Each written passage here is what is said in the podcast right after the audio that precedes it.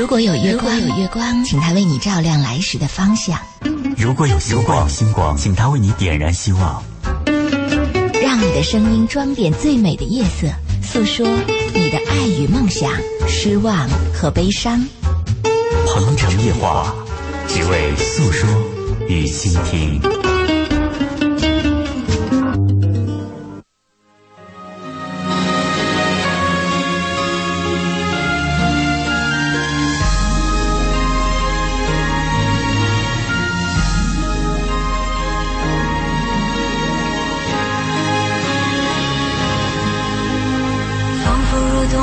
场梦我们如此短暂的相逢你像一阵春风轻轻柔柔吹入我心中。而今何处是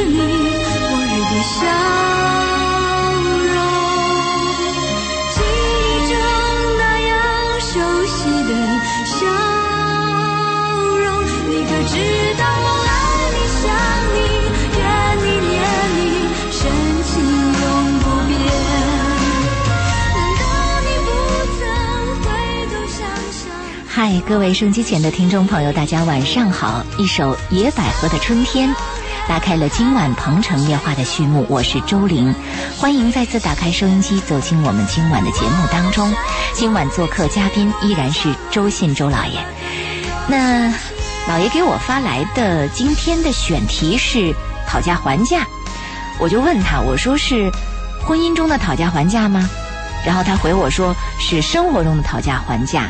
呃，和这个婚恋中的讨价还价，所以我就很感兴趣。老爷为什么会想到这样的一个话题？那我如果我们说生活中的讨价还价，那应该就是说我们去购买东西，是吧？嗯，啊，我们希望买卖性不同嘛。卖的人希望越卖高价越好，买的人希望是越低价越好。嗯，其实我刚开始就想谈生活当中的一些心理状态。嗯，讨价还价。但是你后来提到一个婚姻的讨价还价，我一想也对，因为婚姻当中也有讨价还价。是啊。除了婚姻当中以外，刚才我们在你之前不是那个女孩吗？她下去跟我聊。嗯。我刚才做节目，我先到吗？对。她说她在。和男朋友交往，和男朋友之间也有讨价还价，没错，只是方式不同了。或者说，我们说到人与人之间的交往，都有讨价还价。他有就有有利益的权衡，是有博弈，有讨价还价。嗯，我们先说说生活当中的讨价还价吧。在我们生活当中啊，这个讨价还价都有。我小时候印象最深的就是我妈带我去那个菜市场啊，在下午的时候，菜就比较便宜，是剩下的也比较差。嗯。他就不是一斤斤的买，它是八堆儿，一捆儿给，或者这一堆儿这一堆儿西红柿，或者这几个剩的土豆就给你了多少钱？对，当时的生活和讨价还价呢，就是因为你的生活比较贫穷，嗯，需要这样讨价还价，嗯，嗯，扒一个堆儿便宜一毛钱，那个便宜好像是五毛钱就可以买些菜回来。如果你早上去买，它是论斤买的嘛。我印象很深，我们那个年代啊。我妈让我去买猪肉的时候，我们那个年代当时是有限量的，嗯，一个家一个月一个人只能有一斤猪肉，四两油，嗯，好像是一个人还有一斤嘛还是两斤大米，当年那个是受到限制的。如果我每次排队买回来的猪肉很肥，我妈就会表扬我啊。当时穷嘛，没有油水，所以买的肉越肥越好，越好。你要买的瘦肉呢？就炼不成油了嘛？我们那个时候炼完油以后还吃那个油渣。嗯，就是那种生活呢。当时那个讨价还价和我们现在这个讨价还价是两个概念，有两个概念了。当时就是因为生活穷，小商小贩和我们平民百姓是一回事儿啊。他呢降也降不了多少，一毛两毛；我们砍也砍不了多少。现在是讨价还价，是一毛两毛吗？拦腰斩断。啊，对半儿，对，你说这个，我想起来，就是我们经常去一些地方，呃，尤其是这个外面旅游景区，你说你买什么东西，宰客都不是对半儿砍了，我们都说直接往三分之一砍啊，三分之一对，嗯，都是这么砍才可以。所以说，你说现在这个讨价还价当中，你还有一个概念，是不是还有一个关于这个诚信的这个内容在？当然的了，这个诚信很重要你看看我们的市场，我们周围的这些环境。你其实讨价还价，在在东南亚一些地区也有，比如说你去泰国，那个泰国你你就直接往三分之一或者是这个四分之一砍，就也完全有可能的。是旅游景区都是宰客的，旅游景区做的不是品牌，旅游景区做的就是流量。而且它就是一锤子买卖。对你转身走，他会给你降价啊、所以这种宰客呢和这种砍价，在全世界都有，但是中国有一个最明显的特色，嗯中国它不是讨价还价，你发现中国所有的商场啊都打折，啊，这个叫你非常糟糕，而且这个打折感觉很差。对你，你可能前一天刚买完，第二天它就降价了而。且每次降价都告诉你最后一天，你 你第二天去还是最后一天。是好，这样我来插播一条呃，本台编辑刚刚送来的消息啊。下面播送本台刚刚收到的消息。里约奥运会乒乓球男子单打半决赛，中国选手马龙对决日本选手水谷水谷隼的比赛已经结束。本次半决赛，马龙首先在连胜三局的情况下被水谷隼反超两局。第六局，马龙抢占先机，不断拉开与水谷隼的距离，最终淘汰水谷隼晋级决赛。下一场将由张继科对决白俄罗斯老将萨姆索洛夫。啊，这是本台刚刚收到的消息，我们要祝贺进入决赛的这个马龙啊，希望他能够在决赛当中获得好成绩。萨姆索洛夫还在打，那么大年纪了。这个难以告别体坛。说到这么大年纪，我也想到这个，我还看到了一个四十一岁的这个跳马运动员，是个女的。啊她当时是乌兹别克斯坦的吧？应该是为了自己的儿子得得白血病，继续征战在赛场上。当时看到这个报道的时候，真的是忍不住就想哭啊难过就是你就会发现，父母对子女的爱是，呃，不顾一切没有什么条件可选。本能的爱，所以我为什么建议女人怀一次孕、生一次孩子啊？你去体验一次，嗯体验一下什么叫做爱，本能的爱。本能的爱因。为本能的爱只有母亲和父亲对子女的爱。男女之间没有这种爱，所以老燕经常强调说如果我们这辈子不做母亲或者不做父母的话，你体验不到这种爱，对对对其实是人生的一种缺憾。对，人家这个这个很早以前有一个有一个台湾的朋友就说过这样的话嘛。嗯，他说世界上第一种爱就是妈妈对孩子的爱，第二种爱呢就是狗对主人的爱和忠诚，其次才是男女之间的所谓的爱情的爱。您这么说，让人又羡慕真悲绝望惨。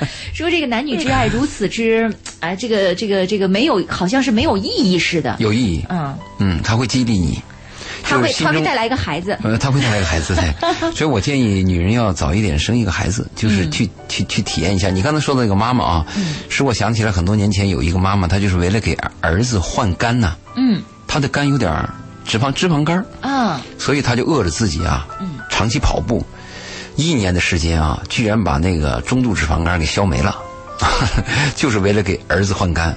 每天走多少公里，慢跑多少，忍着不吃东西，饿得妈筋瘦，最后肝脏恢复正常，给儿子去换。哎呀，有关这些方面的感人的故事实在是太多了。所以我有一个节目嘛，那个节目虽然的话题有点调侃，嗯，就是妈妈和媳妇儿掉到河里边，你要先救谁？是其实这个问题呢，儿子可能会讨论，但是如果我们翻过来问妈妈，说你的儿子和你的丈夫掉到河里，先救谁？妈妈一定回答先救儿子，毫不犹豫的，嗯，不用回答的。是所以这种本能的爱啊，太难了。刚才你说男女之情呢，我们也不要说的那么低级啊，但实际上是比较低级。他他有一个瞬间，就是人的那个瞬间，比如说在某一个几分钟，或者在某一个几天之内，在恋爱的峰值达到很高的阶就段的时候，你的那个心理那个状态，就有一刹那想为对方奉献一切的时候，奉献生命，为你无条件死都可以。嗯无条件，关键是无条件。是，我们没有讨价还价，对无条件。但是后来趋于理智的时候，就会发现说，你有房吗？嗯你有车吗？你能给我什么样的生活呀？你能给我过什么样的日子啊？你是个好妻子吗？你会这个给我做饭吗？很多东西都来了。对，一个是你说的这个是后来冷静下来，还有一个就是，当我们无条件的为对方付出一切的一刹那的时候啊，其实我们有个潜在的讨价还价，他也这么爱我？你也会为我无条件的付出，结果我先付出了，发现不是那么回事儿，哎呀，这太不对等了，然后就觉得自己很失望，而且嘴上还不说，还憋着气儿看脸色。是太多情况了 对。这样，我们看到有一位听众朋友发了很长的一段微信给我们啊，他是希望得到老爷您的这样的一个帮助，他特别强调说，请不要读出我的名字。他说：“您好，周玲，我是鹏城夜话的听众。我老婆跟我母亲的关系非常糟糕。其实两个人并没有住在一起，母亲住在乡下，老婆住在城镇。我家里有两个女儿，一个十一岁，一个三岁不到。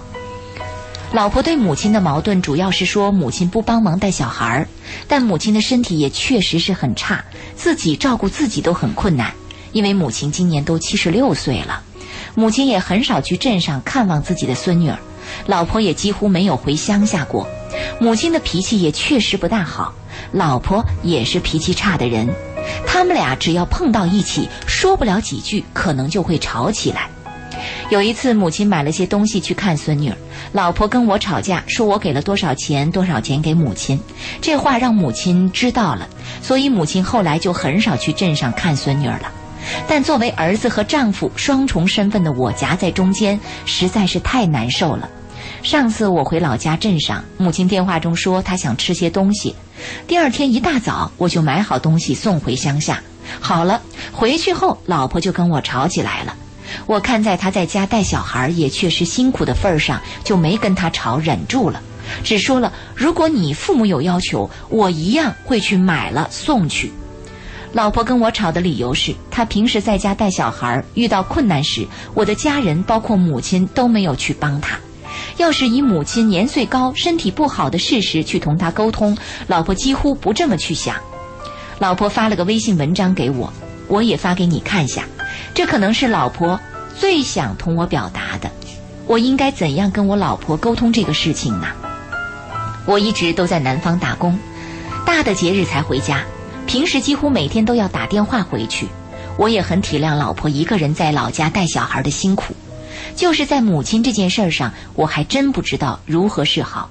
但我只能这么想：作为儿子，孝顺父母是必须的。至于妻子不孝顺我的父母，我也不责备。毕竟没有血缘关系，只能这么安慰自己，苦恼至极，寻求你们的帮助。这是这位朋友，这个人他的文章写的，你没有加一篡改，就这么读下来了。我没有加任何的字，他写的非常的顺畅，我感到非常惊奇。是，就这样简洁的文字，讲的这么清晰，嗯，很少。真的啊！现在因为人都懒了嘛，嗯，写文字和叙述的时候都懒嘛，有很多网络语言你听不懂，但是你真正让他说个事儿，他说不清。你会感觉到这位朋友是有文化的人，呃，文化不一定高，但是非常清楚，很清楚，把事情表达的很清晰。而且你还从他的说，嗯，他不孝顺我的父母，我不责备。从这个角度上，你又觉得他也很通情达理。嗯，很好的一个男人，但是好男人经常是找不到好老婆，好女人找不到好男人。对，这是怎么安排的？这个上天的安排，怎么要这么错配呢？这种错配是为了互相互相平衡一下吗？错配，他有一个说法，说你钱是欠他的啊。应该是 你该还，你倒霉。嗯，他这里边有一个概念要搞清楚啊。我们讲一个基础概念，如果基础概念我们是糊涂的，后面谈话就很难谈。嗯，他谈的是我妈妈因为年事高，身体差，所以不能来帮你带孩子，是这么说的，对吧？妻子不接受，妻子觉得这个理由不成立，我同意这个理由不成立。嗯，应该直接告诉妻子，我妈就没有义务来给我们带孩子，哎，不欠我们的。我妈辛苦了一辈子带我就了不起了，还给我们带孩子，谁家规定的？我们生孩子，我妈必须带啊！哎，可是周老爷，您看在内地，尤其在乡镇，我明白这是中国人的权利介入，就理所当然的传统。他认为我生的孩子姓你们家的姓，是你们家的。啊，对吗？我在为你们家在做事儿，讨价还价，对，这个讨价还价就来了，好像这个孩子跟他没关系，这个孩子是跟夫家有关系，那有关系啊。那所以你还会发现一个情况，老爷在乡镇啊，一旦离婚，女的毫不犹豫就把孩子推到推到男方家，就不管了，人就走掉了，这种情况很普遍。嗯，所以这个要跟他母跟那个跟他妻子要讲到底，就是我妈养我是必须的。但是我妈没有责任和义务必须养我们的孩子，给我们带孩子，这个概念要讲清楚。嗯，如果你老婆不吃这一套，那就没办法。那更火了。你不翻过翻过来，给你个老婆这样讲，你可以不爱我妈。嗯，但是你要尊重她。嗯，因为老人呢，我们应该尊重他，哪怕他是一个陌生的老人，在我们这个社会，我们都要尊重他。没错。但是你不能强迫我爱你妈，我同意，我绝不逼我老婆爱我妈。啊，我但是我跟我老婆谈的是，你应该尊重我妈，她是个老人嘛。而且我当我孝顺我母亲的时候，你不能再有什么阻拦或者什么态度。我孝顺我妈是我的问题，那是我的你别嫉妒，对，你不要阻挡。对，这个是我的权利了，但是我绝不强迫你要爱我妈。嗯这个概念要跟他讲清楚。当然要讲这个概念啊，这确实谈到了一个西就是西方的所谓的平等自由，你这个概念能不能谈进去？啊，还有呢，就是你刚才谈到了我们内地还有一些乡镇啊，多年的价值观和生活观陋习。已经决定了，你要改变一个人的想法多难，呃改变不了，无法改变。那个土壤滋生的环境，人都是那样子的。你知道，人与人之间他都有一种气场的影响的。你说你这么想，可能那个乡镇的人都把你视为异类，说你怎么会这么想呢？就是刻到骨头里，融化在血液当中了。这个儿子可以直接告诉妈妈说：“妈，我找了个恶心媳妇儿，对不起你，你就忍着吧，你也不用来给我照顾孩子，你可以躲避，我回来孝顺你。跟媳妇儿也讲清楚，你可以不爱我妈，但是她是我妈，你应该尊敬她就行了。是啊，我妈也没有权利给你带孩子，这是这是对所有人讲的概念。对，所谓爱屋及乌，不可能，是吧？包括你爱我，我也没有强求你爱我妈，因为你爱我是我是个男人，也许我有钱，也许我我我我有吸引力，也许我鼻梁高，也许我身身板儿强壮。嗯，你爱我是咱俩之间的事儿，对，你没没必要爱我妈。嗯，你没必要，我根本就不强求你爱我妈。我知道你会恨我妈，你会烦我妈。我妈一脸褶子，我妈那么老，我妈身上还有味儿，你不喜欢，我知道，但是你要尊敬她，那是我妈。太不容易了。所以这这话你说能讲清楚，对方能不能听进去，真的是一个听不进去也把这话讲清楚。嗯同时跟你妈也讲清楚，你妈心里不要跟跟跟咱妈讲，咱妈心里不要有负担。嗯，就是你你没你没有义务要带我的孩子，你带我我就很感谢了。是，但我带不好是我的问题，真的是是我无能。不过现在这情况也就都是这样，你看大部分都是男人出去打工，这是还是好的呢。好的是这个女的在家带孩子，有的是夫妻双双都到南方去打工，扔给老人把小孩扔给老人。我管你有没有能力，你就得给我带着吧。嗯所以现在孩子很冷漠。我们昨天晚上我们店里开了一个就是告别会，嗯我们的副总离开我们公司，啊我呢有心里就依依不舍，因为我们这副总在我们公司工作了六年，啊，从刚开始创建到一砖一瓦，他都参与了我。有见到吗？你有见到那个柳店长吗？啊，就他呀。对他要离开，嗯所以我在致辞的时候心里边都有点难过。嗯但是我后来发现，就是在晚上大家交往的时候啊，我们那些男工女工啊很冷漠，没有没有流露出什么依恋呐、依依不舍哎，没有，是因为他们跟柳店长在一块儿工作的时间不够长吗？够长啊。够长。对呀、你哪怕就是也就是说，他们小时候的生活环境根本不懂得如何去表达爱。很冷漠。你像旧事啊，你像我有一个体会，我们一些老同事啊，即使在工作当中有很多分歧，甚至都很烦对方，但是当一个人要离别的时候，我们心里都会难过嘛。你从从人人性去分析啊，人生有很多痛苦，比如说工作的挫折呀、失败呀，还有其实其实最大的痛苦，人是一个生死离别，还有一个就是离别嘛。那我觉得你们店的员工，你应该业余时间让他们要上一些什么样的课，学习一下。不不，这这是不是这一个员工的，是一代人的问题。嗯我们那个巴蜀丰的老板朱小春，他每年新员工培训的时候有一个感恩，嗯就讲我们如何感恩父母把我们养这么大。以往的以往的课程讲到这个时候啊，底下的孩子都会眼泪汪汪。现在你再去讲，很冷漠。很冷漠。你再问那个孩子怎么讲，孩子说我没见过我爸我妈，从小就扔给我爷爷奶奶了，啊，他们都出去打工了，是我是跟着爷爷奶奶，爷爷奶奶也不管我，我就自己长大的。所以我我没有那个意识，我没有什么，我要感恩谁呀、对我感恩天，感恩地，我还能活着都不错了。世道变了，嗯越来越冷漠，我心里也就也也有这感觉。你看现在人和人交交通的交流的工具越来越多，什么微信、电视、电话都有了，但距离越来越远。对，心里的隔阂越来越大。时间关系，我们先聊到这儿啊。下时段回来，我们继续来说生活中和情感当中的讨价还价。如果您对此有什么样的感受与感想，或者有一些故事想分享，欢迎通过热线电话八八三幺零八九八，公众微信搜索八九八周玲来跟我们互动。稍后鹏城夜话继续再见。如果有月光，有月光，请它为你照亮来时的方向，如果有星光，有星光，请它为你点燃希望。让你的声音装点最美的夜色，诉说你的爱与梦想、失望和悲伤。鹏城夜话，只为诉说与倾听。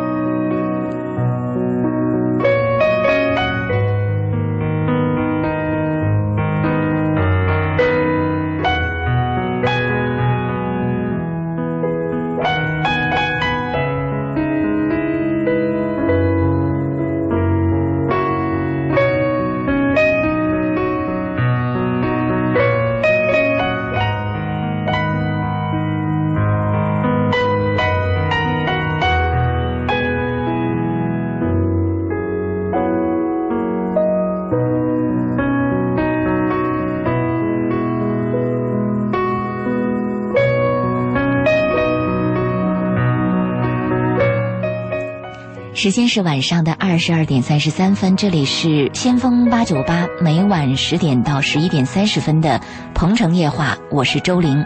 每个周四的《鹏城夜话》做客嘉宾周信周老爷。那今天我在公众微信平台上也告诉给了大家说，我们这个月还有两期的《鹏城夜话》，就结束了，节目就结束了。我们的《鹏城夜话》就跟大家告别了，周林就走了，周老爷也走了，失踪了。就我们说的那个戛然而止，会有我曾经不止一次的。说过这个话题吗？就有一天周林会突然的离开我们这个。播音台，嗯，周老爷会突然不定哪天出什么问题，这个终于是能别咒自己吗？出什么问题？那难说，人生很难测。我们都知道自己生日，谁知道自己的死期啊？其实就是就是呃，我们现在就是有一些其他的调整，也许我们以后在直播平台上，大家还能听到我们的声音。直播平台我和你肯定会有的，但是电台我们不做了。对，比如说到时候如果有直播平台的这个节目出来的话，我们会提前告诉给大家，在我们的微信群。微信群，微信群，嗯，这个公众微信群，还有老爷您的这个听众群，我的粉丝，粉丝群，粉丝，对，都会发一下的。另外，老爷现在其实本身就已经在有两个平台上有出现您的自己的这个节目，是吧？一个是爱优网站，今日头条，今日头条，两个平台上都看都可以看到周老爷，大家也可以关注一下。但是那两个节目和我和你的这个节目有区别，就是爱优呢，因为我是爱优网站的婚恋辅导师。会讲一些这些什么婚婚恋恋啊、男男女女的这些事儿，也有一些短片，在今日头条里边，就是周老爷说，就这个节目只谈男女关系。嗯，和我和你做的这个节目有分析、有漫谈，和听众有沟通，或者对一个话题有几个角度相对。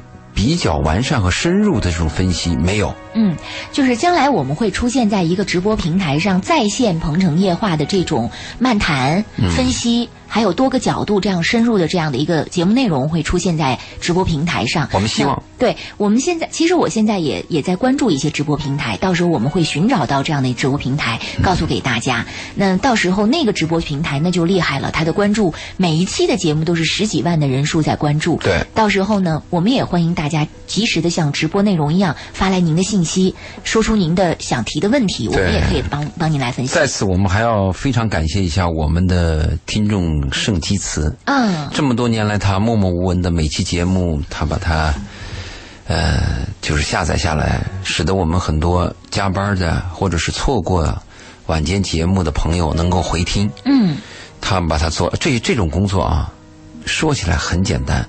但是你要能持之以恒干了这么多年，太难了，真的不容易。所以我们要特别感谢盛基慈。大家如果现在还想这个回听《鹏城夜话》的内容，新浪微博可以找这个新浪微博盛基慈，圣贤的圣，圣人的圣，圣人的圣，嗯，呃，基是基础的基，对，高尔基的基，高尔基的基。词是比尔盖茨的词，圣基词，大家可以搜索一下哈，新浪微博，然后就可以呃从他那里回听我们的一些节目。那么以后直播平台如果确定之后呢，我们也会通过各种渠道告诉给大家。没有不散的宴席，继续在直播平台上关注我们。哎，以后其实更方便了，直播平台拿着手机，呃，直接在那个过程当中就来听了，很方便啊，也有很多种方法。而且，呃，我一直。耿耿于怀在心中的是，希望能够依托一个平台出周老爷的书。对我们一直有这个计划。对这个计划，我想。这个我心不死，我我也没死。对，所以我想就是呃，哪怕我们离开了这个广播，但是我们在其他直播平台上，我们将依托其他的平台继续会出书。我们的书的名字是早都定了，一个老男人和小女人的对话。对对对，我们谈给你谈这个话题，我们一直想出一本呢，就大家随身携带比较方便。口袋书，口袋书，枕边书。呃，而且这个问题回答也比较简单。嗯嗯，避免长篇大论。嗯，对不对？就我们很简单的，就是我们一直开头的这个话题：一个男人和一个女人在一起，嗯，一个女人想从男人身上多搞点钱，那我们就告诉你怎么搞，嗯。啊，怎么样搞男人愿意给，什么时候搞最多，就什么方法搞完了以后呢，这个男人和你还有一些美感，hold 住，hold 得住，嗯，哎，那个男人呢，男人的问题是认识了个新的女朋友，要把老的女朋友 pass 掉，怎么样甩？我们告诉你，软脱离，硬脱离，一二三，很简单。是，而且可能。呃离开广播之后，在网络上没有太多的评可能更价和限 open，制的，哎更 open。有一些话可能老爷有的时候不敢说的就敢说了。对，隐隐含在心中，不敢跟你讲的，或者不敢跟你支的招儿，哎，到时候我们可能就能说了。挨骂的机会就越来越多了。我我说的是我，没关系啊，我陪着你。我相信啊，讲真话的人，或者是个性比较鲜明的人，如果一个人在这个社会上生存，有人特别爱你啊，就一定有人特别恨你。嗯，一定这样子。您只关注爱就行了，忽略掉恨。不，我只关注那个我爱的人，他爱我我就行了，哎其他我不管。你已经很幸福了，我觉得有很多你不，还爱的人有一点，还有一点。对，还有一点，我我我我，这是我的宗旨。前几天呢，我们上个我们两个礼拜以前有一次粉丝见面会嘛，嗯，其中来了三个小伙子，他们是做这种教练级的，嗯，就讲婚恋的，嗯，他们关注粉丝、观众听众的感受。我的关注点跟他们区别，我不关注粉丝，我也不关注粉丝量，我关注我对谁真正有帮助。一百个人、一千个人当中，只要有一两个人或者三四个人，我们的谈话和我们这份所谓的热血啊，对对方有点帮助，真的能帮助他，足矣。其实这个是我追求的。您跟他的角度不一样啊，不同对。这教练他就靠着粉丝的人数来赚钱了。对。您是切切实实的，就是想给予，想帮助别人。所以最终走得深、走得远的肯定是您这样的。是。嗯嗯。嗯，所以我也我们也特别有信心，将来我们再出现在直播平台上，那我们两个就是素人了啊！而且我们到最后我们就是周林和周老爷吧？对，然后就在这个这个这个直播平台上，呃，完全是靠听众打赏来把这个直播进行下去啊，我们就这样往下啊对对对往下走下去，我们来看吧，看就我们的生存就靠大家打赏了。对对对对对，嗯有钱的捧个钱场，对，没钱的捧个什么？人场。好，呃，我们继续来看一下公众微信平台上有一位听众朋友的留言，呃，他也是想说说他自己的情况。他说：“不要读我的名字啊，怎么来追好面子，个性又非常，呃，顽强的女孩儿。”自己，他说他自己没权没势又没钱，事业又很一般。之前我和他算是很好的朋友，他也知道我喜欢他，但是他假装不知道。后来因为他做了一件错事，我没安慰他，反而骂他，他不听，最后还告诉他的朋友，弄得他非常没面子。就是这个人做了错事儿，他骂他，他这个人没听，他还把这件事儿告诉给了这个女孩的朋友，弄得这个女孩很没面子。在别人面前都不好意思，他现在非常非常讨厌我，把所有的联系方式都加了黑名单。我跟他道过歉都没有用，事情发生半年了，他依然把我的联系方式拉黑，用别的电话打进去，听到是我马上挂机，我该怎么办？我们谈一个问题的时候啊，其实我每天也收到很多的问题啊，有些问题我是不回答的，因为他问题啊，他分一个高级、中级和低级，对不对？没错，像今天我们刚才说的这个问题就属于低级的。是啊你看啊，碰到了一个女人，她有两个特点，第一是特别好面子，你非得把人的面子给弄得稀巴烂。第二呢，她又很好强。嗯，其实这样的女人你喜欢吗？是，其实不可爱啊那。就不可爱吗？你为你如果如果说你给我们讲了一个很可爱的女人，有爱情在里边，大家有真挚在里边，有诚恳和温暖在里边，哎呦，那我周林咱们谈起来很有劲。嗯，这个就是低端的问题，低级趣味，谈它谈什么呢？这种女人你为什么要追她呢？这是我谈的第一个问题。第二个啊，两个相爱的人之间，或者追求与被求追求之间，它有一个基本的要素，嗯，你要尊重对方的感受。对对方都把你拉黑了，你贴什么贴吗？对，你贱吗？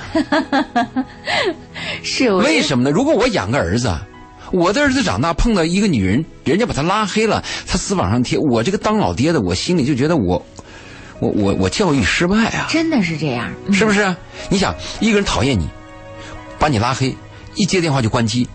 就跟我们现在很多那个卖二手房的一个人都贱到什么地步了，天天打你电话，嗯你一听到打电话的声音都一样的啊，先生给你怎么，你你一听就关机，就挂掉生意做到这种份儿上，这叫做生意吗？这叫骚扰啊！而且我觉得他们这个有有有有用吗？原来我跟你说，大家讨厌的是做保险的，嗯，现在讨厌的就是搞那个中介卖房中介卖房，还有那个给你贷款的，嗯天天就那讨非常讨厌。贷款和卖房的，对，那你说这么低级的一个人，你问我们怎么办？那我们回答很简单，人家不理你就要远离嘛。嗯，还有什么说的呢？啊，我们要教你怎么样把一个很爱面子。个性又很强，另外又很讨厌你的女人，好，帮你搞店搞帮你搞店，有意思吗？搞店干嘛？是。我们我们我们这个节目是讲感情、讲爱、讲互尊、讲相互依赖，我们不搞那些歪门邪道。我们不搞那个帮你寻找什么猎物。啊，街上拍个拍个什么女人，或者怎么样尾随啊，是设个计把谁搞到的时候，我跟你说有这样的教练，嗯，我建议你去找啊，我们爱优网找肖邦，肖邦会教你怎么搞定，我教的不是这一类。您直接推荐了一个人给他，是吧？对你去找爱优网，你上爱优网，你说肖邦老师，嗯，我有这个问题，你你教我，他会教你一二三。他有各种搞法，各种搞法，但我我我不搞这个。好，嗯，那这个问题我们呃列出来了，其实要我的建议就是远离嘛，人不理你，你就理了算了嘛。但是你会发现有有有生活中有很多这样的案例，就是有越不理还越来劲儿。对，嗯，那男孩喜欢女孩很奇怪啊，就是没有这个这个感觉他这个人并不可爱或者怎么样，哎，他越是怎么样，他越是想尝试一下，我到底能不能征服你啊？啊，这个是个早期教育的问题。我们这个那雄性的东西啊，也有个面子的问题。有些男人他不开口，他一旦开口说他爱一个女人啊，喜欢你，被女人拒绝，开弓没有回头箭，对他反而来劲儿了。他就认为我哪怕就征服了你，我再把你抛弃，对，我要争这口气，是这个很没意思。是这个里边啊，缺乏互爱和平等。就你可以向对方表达你爱他，这是你的权利，但是对方否定你是他的权利。如果对方否定，你应该接受对方的否定。你有什么权利强迫对方呢？我们多次谈到过，爱是不能强迫的嘛。如果你爱对方，你自己爱对方嘛，就就行了嘛。但是男人有这个毛病，而且还有一个问题啊，我能体会到，就是青春萌萌萌动的时候，我们对呃小伙子和女孩，我们没有辅导，没有辅辅导会出现什么结果呢？就那个荷尔蒙第一次冲动以后，在你身边或者在街边一个街角走过一个女孩。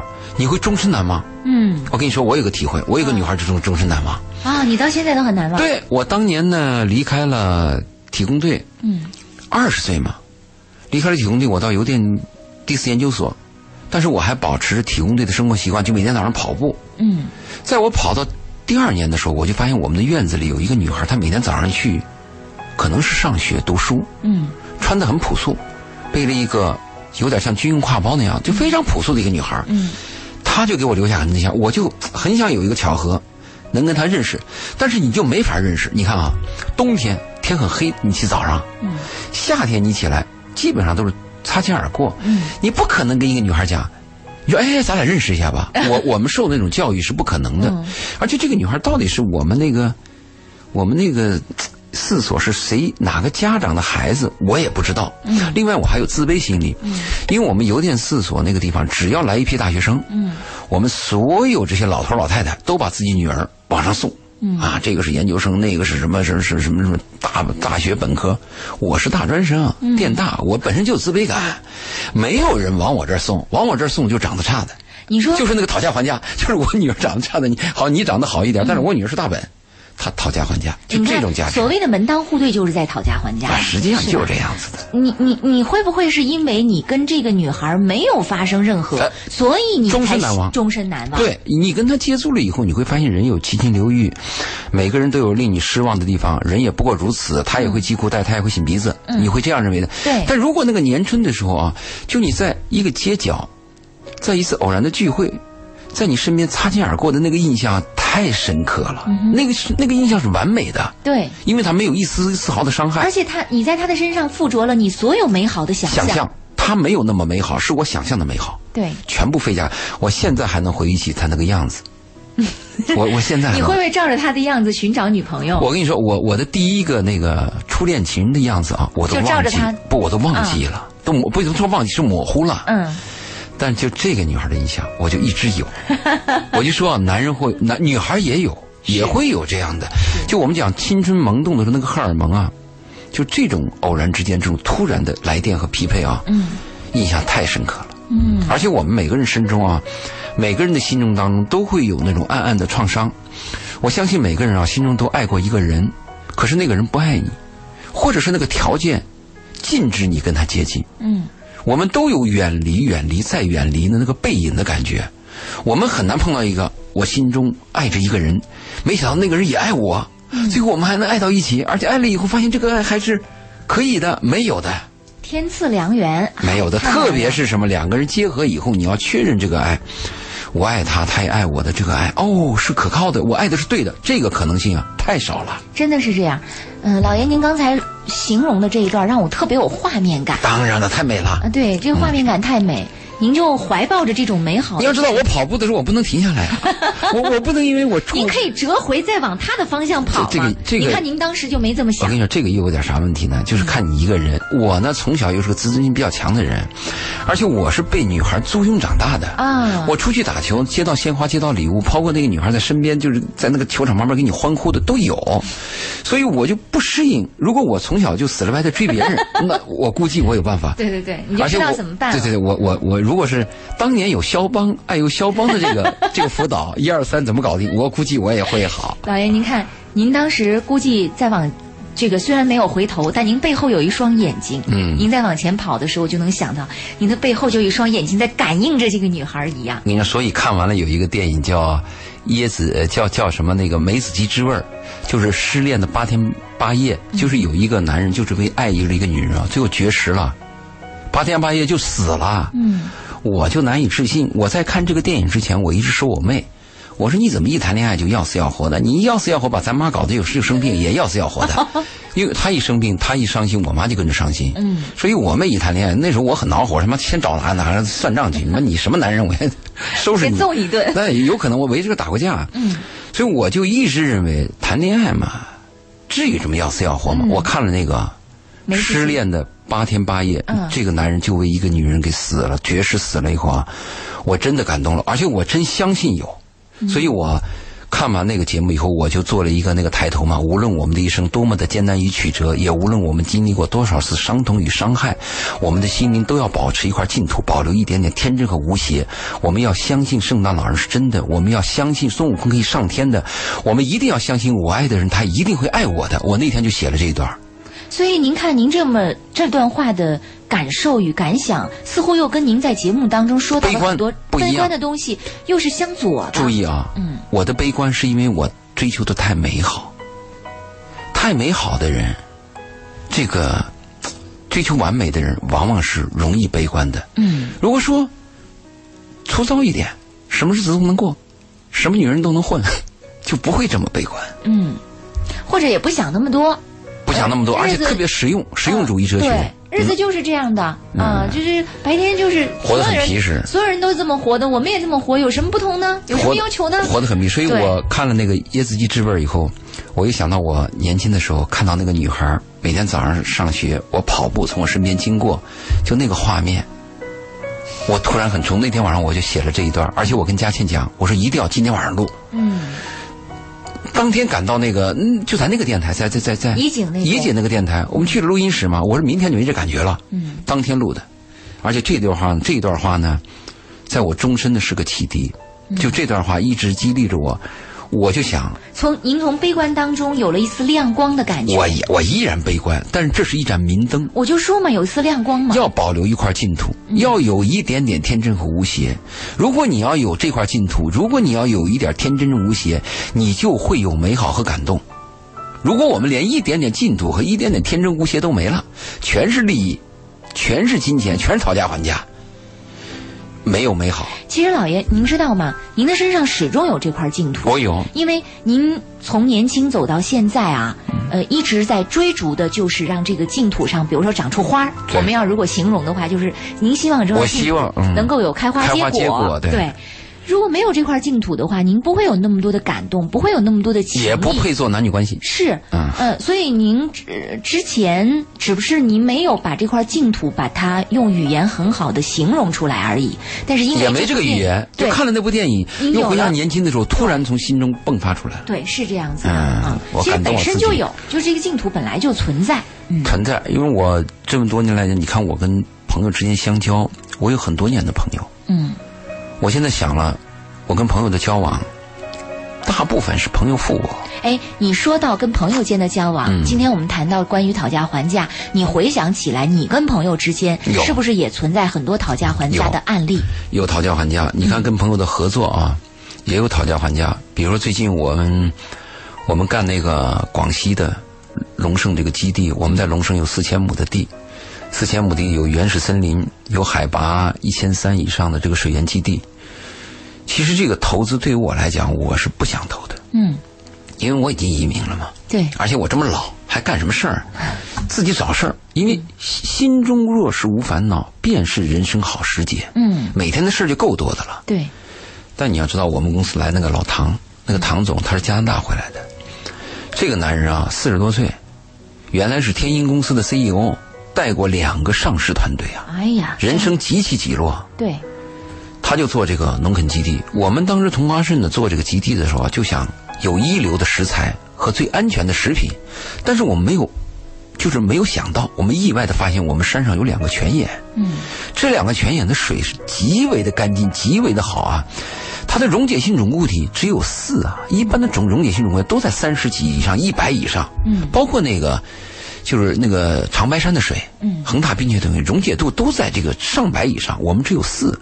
在四的情况下，我们的偏硅酸既然能达到十三，嗯所以他就想办这个水厂，他有他的理想。嗯，我跟他是朋友啊，你要知道，我跟他就讨价还价呀。您说的这个讨价还价是，你要是讨价还价，我你你要知道，我要投他这个项目，你要知道最大的风险是什么吗？嗯最大的风险是人，不是东西。那个那个水和那个基地都在，是，如果这个水不好呢？如果这个水水没问题，嗯，地也你说的人是什么？我说的就是老唐他本人。啊，老唐本人，你说啊，这个项目他最了解，他全部清楚。你看，我去了加拿大，嗯如果这个项目他有一天不干了，嗯，你的投资不就打水漂了吗？对啊，对不对？但是你知道我心中的价码是什么呢？嗯，我特你相信老唐这个人？我不是特别相信他，嗯。我相信人都有丑恶，嗯。我相信他有便捷，对。我相信有一天他会背叛我。但是有一点，嗯。我心里特别怜惜他，啊，他是个人才啊，嗯，他的智慧，您希望他的理想能真正的发出光芒他的智慧，他的人品，他的经历啊。如果他这辈子没有点成就的话，嗯，亏得慌。那等于说，您在这个项目上更多的是为了成就一个朋友。不，下决心投资这个东西是这个股东，嗯。因为赚多少钱已经不重要了，重要的是我要图个安宁。但是和他在一起呢，是能赚钱，同时又是个很好的项目。但是最终使我决心下决心的，就他这个人。嗯我特别怜惜人才，我心里这个价码始终在反复，而且我还不止一次告诫自己，是不是要跟老唐去摊牌？嗯就是你这个人，我投了这个项目以后，你能干多少年？啊，如果你五年之内你不干了，你将给我什么损失？回报或者你给我一个什么，或者一个抵押把你家房给我押了。补偿。对我，我曾经想想过这个，嗯最后我把这个念头打消了。嗯我想什么？听天由命。啊，既然我联系他，有一天我栽了，我认了。这个讨价还价都是在您的心中来回翻来覆去的过去，并没有谈在一个表面不，上。合同我们也谈了。嗯，合同第一次谈谈，我跟他谈的合同就失败。我把那个合同发给他以后，我就预计啊会失败。嗯我想，如果他要是愿意的话，两天之内会回复我。嗯哼，结果一个礼拜以后到第十天都没有回复，嗯我就认定这个失败了。这是这个是两个人看法不同。对，那第二轮合作就又谈合同，第二轮合作我们每人让了一步。嗯我让的什么呢？我让的是利益。嗯，就我认为，虽然我投资，你呢付出的很多，你多占点股份没有问题。嗯，他让的什么呢？他是把原来的他认为那一大块，他认为非常美好的东西，他硬是忍下去了。嗯他同意了我的一些眼前的利益，因为他想的更远。所以我们你说我跟朋友有没有个讨价？有，这是我最近最心就心里边这个讨价还价是最剧烈的嗯，明白。啊！但是我下决心了，而且我都决心到什么地步啊？我不找他资本，我不需要他抵押，这是我一生当中最后一个决断。嗯，如果我认错人了，算我倒霉，您看，这又是您心中的那块净土。这块净土。是，啊，好，我们就先聊到这儿啊。在新闻之后，欢迎大家继续关注我们的节目。稍后的时间里，继续回到《鹏城夜话》，来跟大家说一说情感与生活中的讨价还价。继续通过微信和热线来和我们互动吧。稍后见。如果有月光，有月光，请它为你照亮来时的方向，如果有星光，星光，请它为你点燃希望。让你的声音装点最美的夜色，诉说你的爱与梦想、失望和悲伤。鹏城夜话，只为诉说与倾听。鹏鹏城夜话，我们回到了节目当中啊！现在这时间二十三点零六分，已经到达节目的最后一个时段了。欢迎大家继续收听我们的内容。今天晚上我们跟大家聊到的是，呃，情感和生活当中的讨价还价。也欢迎收机前的听众朋友通过热线电话八八三幺零八九八，公众微信搜索八九八周玲，利用这两个渠道来跟我们互动。呃，那么因为。还有下周的一个周四，我们的节目就彻底的结束了，就不会再在这个平台上出现了。告别大家，对，告别大家。我们在这儿要跟大家再重复一下周老爷的个人微信号。那通过这个微信号，因为有一个粉丝群哈，我们可以跟大家介绍，将来我们会出现在一个什么样的直播平台上。呃，周老爷二零幺幺。周老爷是全拼啊，拼音。这我的微信号啊，二零幺幺，您搜索一下啊，周老爷全拼二零幺幺。那通过这个公众呃，通过这个个人的微信号，我们也会给您通报我们的很多的这样的一个呃信息。好，呃，继续回到我们的话题当中来。那我们在节目即将结束的时候会再重复一遍，您到时候注意记录一下。刚才您在谈到了您和呃这个。加拿大回来的你们这个老唐，老唐，唐总对，唐总说到了关于龙盛的这个项目，你说到与朋友之间的这个讨价还价，对，你说在现实生活当中做生意，当然你们这涉及到了生意的投资的问题，是是出现在讨价还价。那普通朋友之间的情谊也会有什么讨价还价吗？会有的，你跟朋友交往的时候，他会有一个潜在的讨价还价。比如说你对你朋友好了以后啊，我们大部分都是希望有回报的嘛。你很少碰到一个朋友说我对你一味的好，我只对你好。嗯，你碰到这样的没有的吗？嗯，一般你就会希望这个朋友呢，本事差一点，但他脾气要好。嗯，要能顺着你，对吧？如果说这个人脾气差了呢，他的本事较大，他要干点事儿对你有利。嗯，我们一定是这样。你交朋友也有这样子的嘛？你周围你很难说碰到一个朋友，你你都讨厌他，你不可能成为朋友的嘛。那有些朋友他就是比较傲，但是我也跟他在一起，他人正啊。嗯，他品质好啊，啊，另外他还有技术啊，这个情况一定有讨价还价的。但是我跟朋友的交往啊，我可能看看重的第一条还是品质。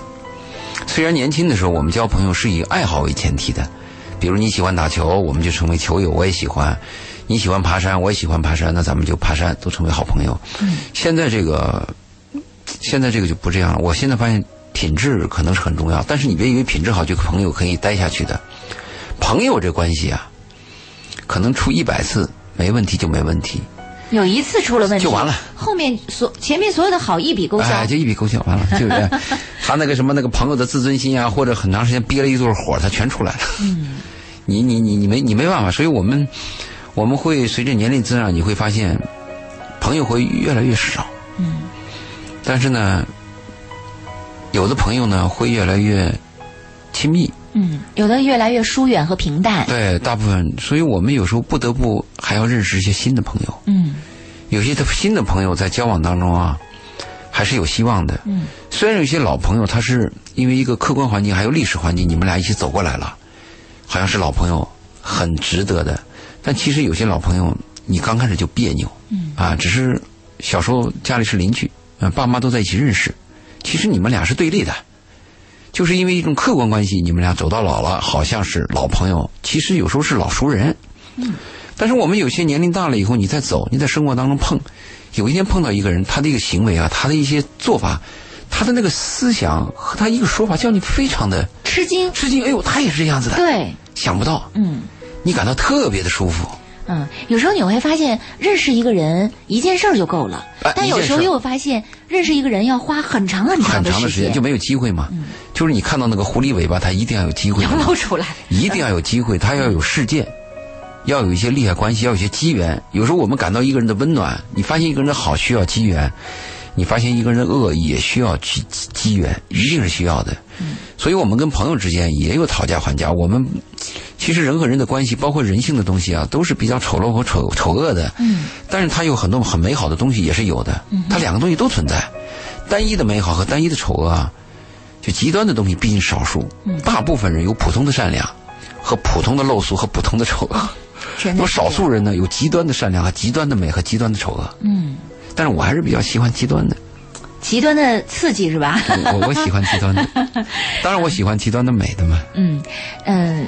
这是我们说到朋友之间，其实更多的讨价还价，如果是说在情感当中的话，会发现很多很多的内容，有很多的情感问题，可能就是因为讨价还价讨崩了啊，谈崩了，最后才出现很多的问题，这产生。其实讨价还价的时候，我们在做生意的时候讨价还价，你要知道自己是半斤八两，嗯，你也要知道对方是个什么情况。是，我记得我在。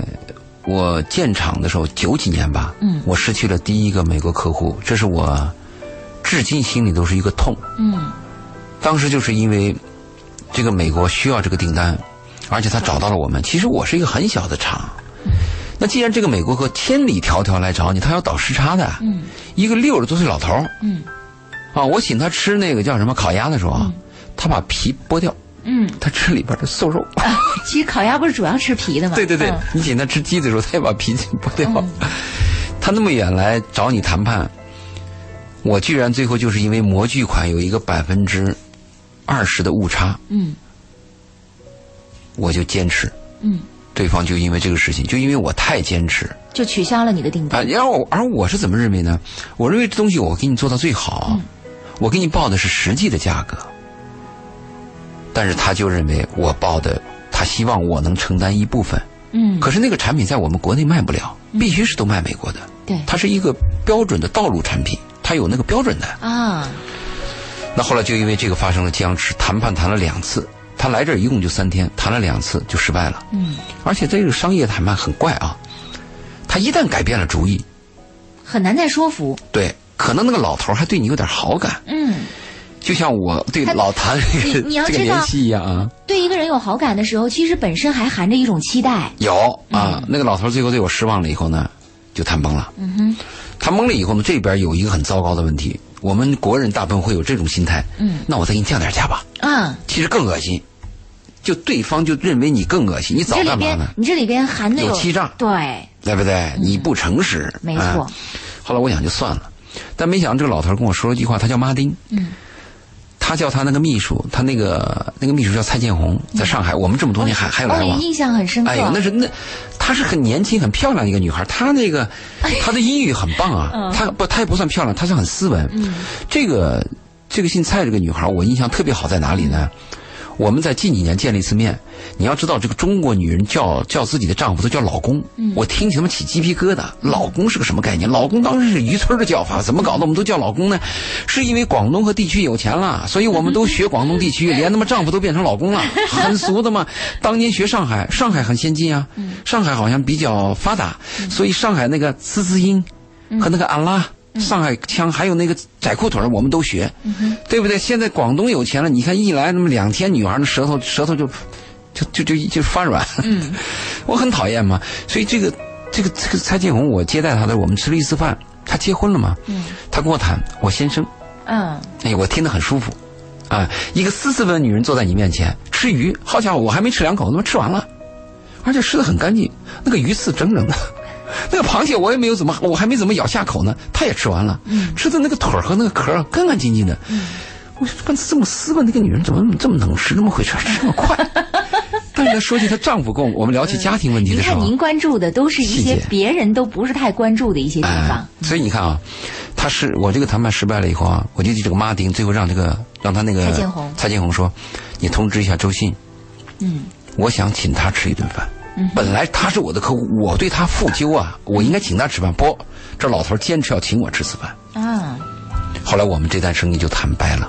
嗯，后来过了大概两年嘛，他儿子来找我。啊，我跟他儿子最后发现了一些，就发生了一些简单的贸易。嗯，就是数量很少，但是就这个经这个经验给我感觉到，有时候机会对于人生来讲啊，就是一次。我们不要为一些小的问题把大的一些东西啊给损伤了。就是我们抓芝麻。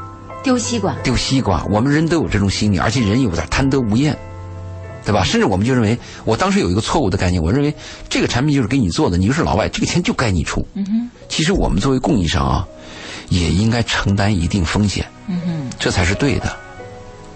所以我奉劝呢，我们每一个朋友，在你这个比较有优势的时候，别人求你的时候。尽量把自己折价先卖了去。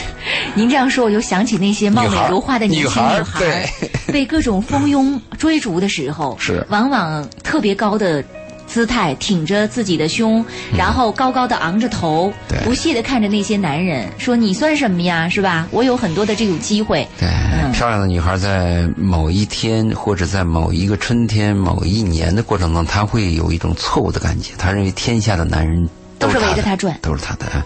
他有一个那个就是性的制高点，他认为你在追逐我，就是雄性对雌性的求偶。其实我们要注意，一个女人呐，她一生当中碰到那个好男人啊，可能就是一个。嗯，一旦错过，将错过一生。是，周围追求你的男人不一定是爱你的男人，或者不一定就是好男人。而且不一定跟你来真的。是我们错把骚扰变成追求，嗯错把追求以为是爱，嗯，这是错误的。真的是这样。呃，由于这些。呃，自己条件比较好的女生，后来错过好男人，最后老大徒伤悲，这样的故事案例在我们身上身边发生的还少吗？太多了。嗯，很多。实际上，我们今天谈那个讨价还价，我倒是跟大家介绍一下啊。我在深圳见的很多店啊，都有打折。其实我一看打折的店，我就心里就反感。嗯。我去欧洲，去阿姆斯特丹，我去新加坡，我去日本。他要打折就是真打折。新加坡有一个很大的一个电器商店，他每年有三天打折，就这三天你买的东西这个折扣啊，真是很低呀、就这三天，你看那个人呐、就那个警察都要去维持秩序，就好像我们一个演唱会一样，人潮汹涌，人潮汹涌，他真打折。但是我很遗憾的是，我们的店啊，很多都是戴三个帽子砍三刀。糟糕的是，最糟糕的是，我们的客人，我们的买家吃这一套。嗯，你看有一个商店叫百安居，嗯百安居是英国老品牌啊，嗯，当年十几年前百安居在深圳建的时候就没有打折的概念，最后到中国变味儿了，现在我跟他们聊起来，那老店长，嗯，苦不堪言。不打折不行。他说这个东西本身我们卖的就很便宜，我偏偏要用另外一种方法去欺骗消费者，哎，他就相信这个东西。嗯比如说本来这个东西卖一千，我们原来百居就卖一千，但现在我们不得不说这个东西卖一千九，嗯，我们打折1000啊打五折打到一千啊，嗯这个就吃这一套。是，你注意，周林，你到我那个同花顺那个店，你看我们打折吗？从来没有。你是我的朋友，打过折吗？没有一分钱折扣都没有。嗯，我认为，如果你是我的朋友，你爱同花顺的产品，爱我们的食物，你支持我们这个品牌，你就应该支持我，而不是我打折。嗯，没错。而且我们对客人的服务就是增值的，就是你在这付的这个钱，你吃我们的肉夹馍，我们肉夹馍是山泉水做的呀。啊，对，现在的味道改了更加好改了，我我我们讨论过，我们的团队说，我还问你，我说这个成本得多大呀？对，后来他们就说你为什么要加山泉水？后来我叫我们的店大家都品尝，品尝的结果，山泉水比自来水做的那个肉就香得多。嗯，所以我说用山泉水也不一样。对，还不能不能涨价。嗯，那你凭什么要把这个成本加进去呢？我就跟我们团队人讲，我们要做最好的，我们是诚信的，所以到我们那个店，我们是没有任何折扣，一分钱都没有，从来没有过。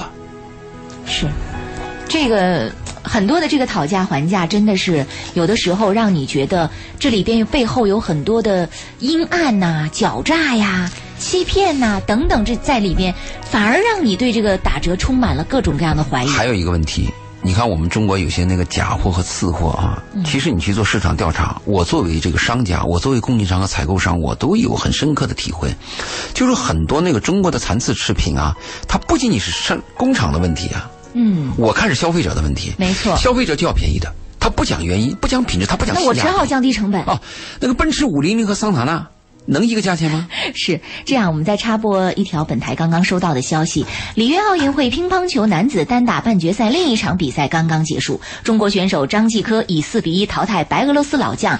萨姆索洛夫与马龙双双晋级决赛，为中国提前锁定了一块金牌。那明天早晨呢，将进行冠亚军的决赛，呃，已经提前锁定了哈。不知道最后冠军是落在马龙那里还是张继科那，但是不管都是谁，都是中国队的，对这个就就就没进。没进。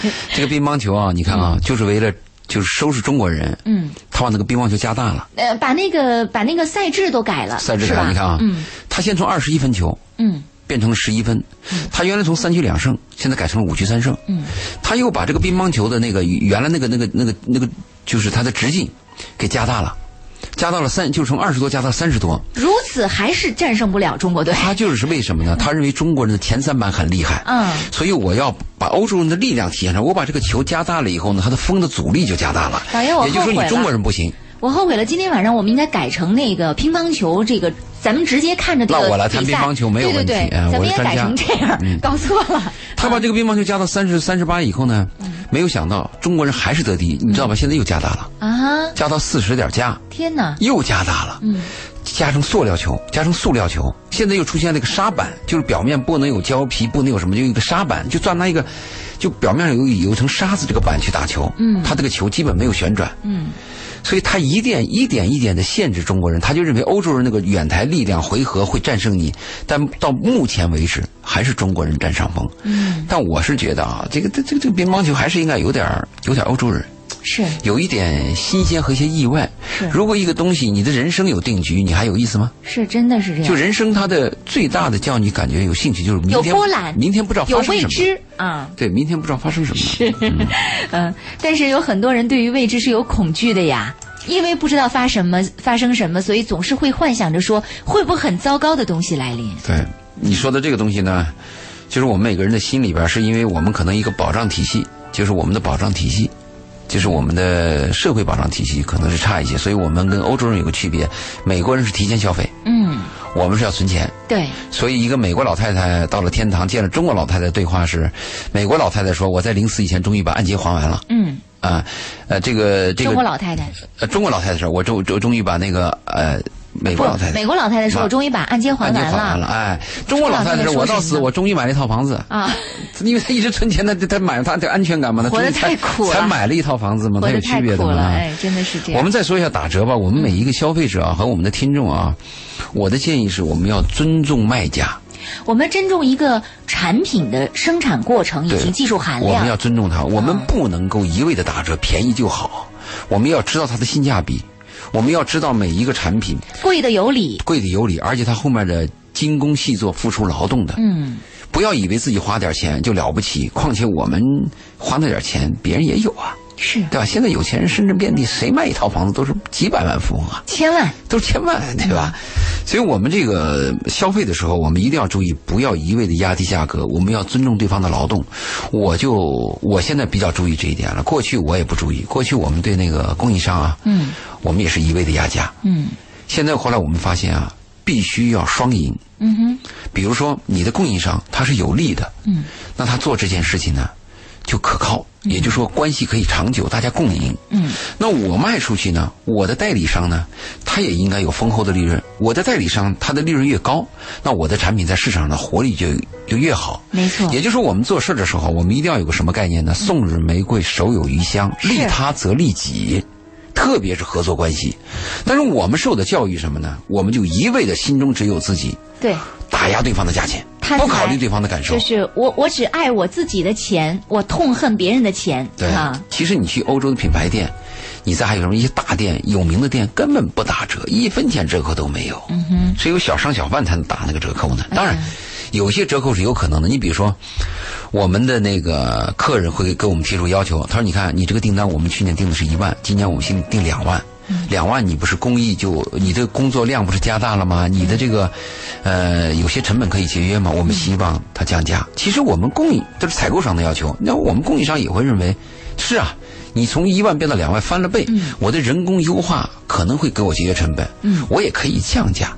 对吧？那还有一些客人会跟这样讲，他说：“你看，我两万的订单，我不是在一个一个月要，我可以分几个月给你，这样你也不用加班，因为加班费现在很贵嘛。”是那还有客人会这样讲，他说我呢资金比较充裕，我先给你付你的货款，嗯，你应该给我让点价。哎，那他把银行利息给你折进去，啊，这个也有道理。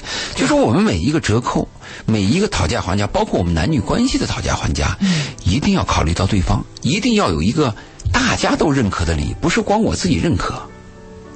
这个有时候又很难啊。就是之所以有出现讨价还价的原因，是因为，呃，更多的时候我们总强调了自己，就像您说的，就是因为在强调自己，强调我要多得，我要变成利益的主导者，所以我要必须跟您讨价还价。财大气粗，这是财大气粗的问题。另外还有个还有个让价是个什么心情？你比如说我做一个杯子，你也做一个杯子，中国是个大制造商，那买家不买我就买它，嗯所以迫使我不得不降价。那如果我是蝎子拉屎独一份儿那我有壁垒，对不对？你像我们同花顺山泉水，那就我有，对，那有什么有什么价格谈的？没没有谈的余地吗？就你只要真正了解它，它有壁垒。当然，你说那个垄断也很讨厌，嗯垄断的话会造成这个竞争力下降，嗯，而且对消费者的利益会有损害。没错。所以很多国家它是禁止垄断的，嗯它有一个反反垄断法。当然，你如果说有一个产品在某一个阶段你能垄断，你有壁垒，你有别人拿不走的灵魂，那你这个企业也是很厉害的。你比方腾讯，对，好家伙，腾讯的股票现在八百多了吧？当年十几块钱、几块钱都没人要，现在到了什么地步？而且腾讯当时大家就以为是个玩的东西，没有想到它这个免费、免费，最后免到现在不得了。谁能想到呢？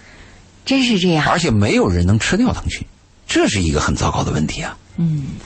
好，那我们今天晚上鹏城夜话跟大家聊到的这个关于讨价还价就到这儿啊。我们继续跟大家说一下，呃，周老爷的个人微信是周老爷全拼二零幺幺，您可以加一下他的个周老爷二零幺幺，对，周老爷全拼二零幺幺啊。我们离开了以后还可以有有点来往。对，有有很多其他的这个直播平台，到时候我们会通过这个微信告诉给大家。那下一周我们还有一次商业最后一次化的机会告别啊告别，嗯，我们就是那那那个节目就叫告别。对告别，下周告别中见。嗯嗯，好，祝大家晚安。好，拜拜。去